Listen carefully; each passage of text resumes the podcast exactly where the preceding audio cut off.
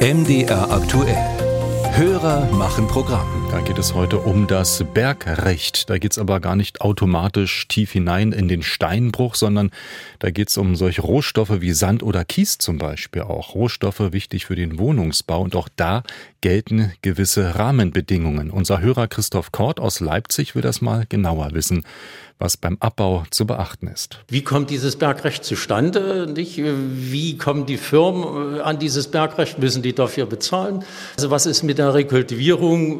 Wer kommt dafür auf? Hang über Fragen beim Bergrecht. Frank Ludwig, mein Kollege, hat sich da mal schlau gemacht. Der Reihe nach. Bergrecht, das umfasst all die Rechtsvorschriften, die die Gewinnung von Bodenschätzen und den Bergbau regeln.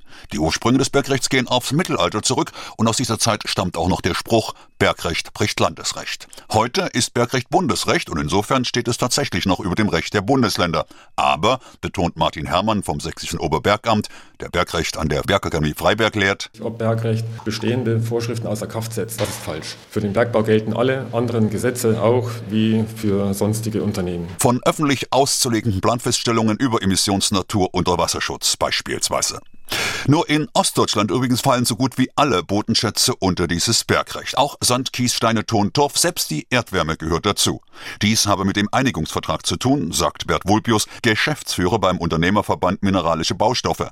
Ein gewisser Vorteil für die Branche im Osten, weil sowohl für Genehmigungsverfahren als auch für die Überwachung sind die jeweiligen Bergämter zuständig. In den Altbundesländern ist das eben so, du machst eben deine Genehmigung bei der Naturschutzbehörde und für den Arbeitsschutz ist dann wieder jemand ganz, ganz anders zuständig. So, und hier haben wir diese Zuständigkeiten alle bei der Bergbehörde und das hat sich einfach in der Praxis bewährt. Um das Bergrecht, die Genehmigung zum Rohstoffabbau bewerten, kann sich jeder. Wer denn den Zuschlag bekommt, erhält eine Lizenz und darf fördern und dann würden die üblichen Abgaben fällig. Gewerbesteuern vor allem, wie überall in der Wirtschaft, so Bergrechtsfachmann Hermann von Sachsens Oberbergamt. Zusätzlich gibt es dann eine sogenannte Verleihungsgebühr, also eine Gegenleistung für den Abbau von Bodenschätzen. Und konkret bei Stein-Erden-Rohstoffen wären das zum Beispiel über 30 Cent pro Tonne, die der Unternehmer an das jeweilige Land entrichtet. Auch der letzte Punkt im Fragekatalog unseres Hörers, die Rekultivierung also, ist rechtlich klar geregelt.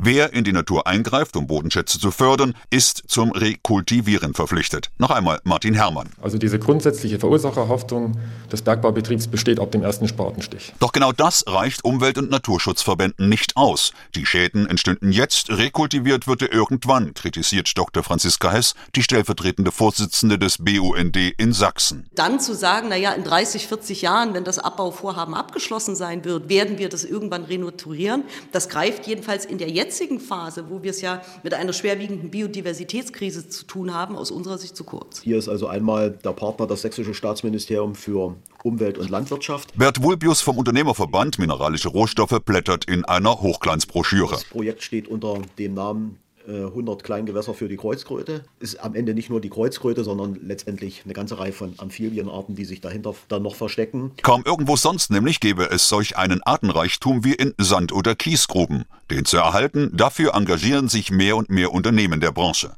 Allerdings, gesetzlich vorgeschrieben ist das nicht. Bislang. Das soll sich aber ändern. Die Modernisierung des Bergrechts hat es sogar in den Koalitionsvertrag geschafft. Umwelt-, Klima-, naturverträglicher, aber auch wirtschaftsverträglicher soll es werden, das neue Bundesbergrecht, umreißt Michael Kellner, Staatssekretär im Bundeswirtschaftsministerium, das Ziel.